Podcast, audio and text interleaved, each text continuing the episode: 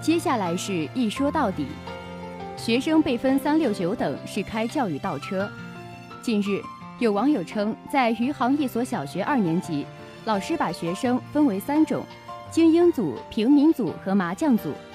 其中，平民组又分好几个等级，而麻将组底下就是一些学习不好的小朋友们。学校是教书育人的地方，教师在教育教学中应该平等地对待学生，关注学生的个体差异，因材施教，促进学生的充分发展。教育部也三令五申，禁止学校在义务教育阶段给学生分类，要求让学生平等地享有应有的教育权。毕竟，老师给孩子贴上差生的标签，可能会在部分孩子身上产生污名效应，带来自暴自弃等消极影响。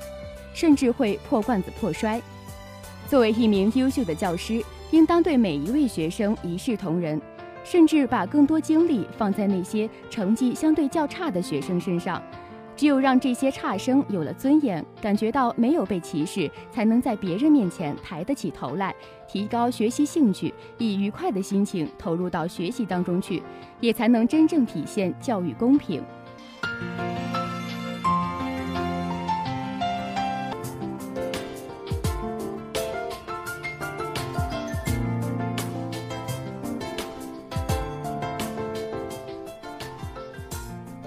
镇楼器热卖，邻里间何必冤冤相报？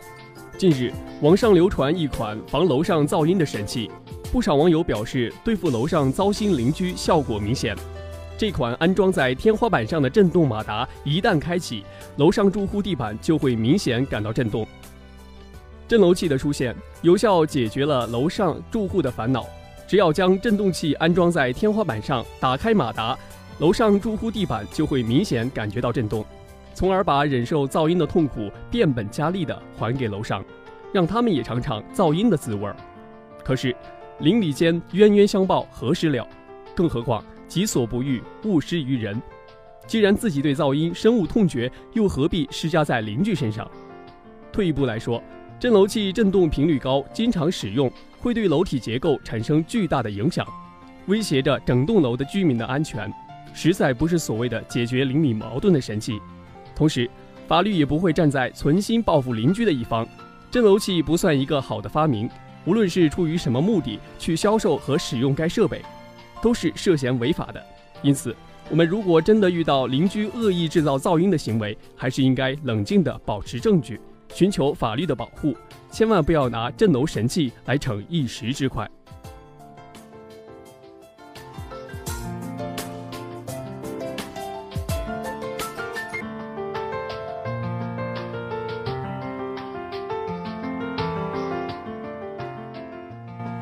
十岁当公安，法律缘何成了摆设？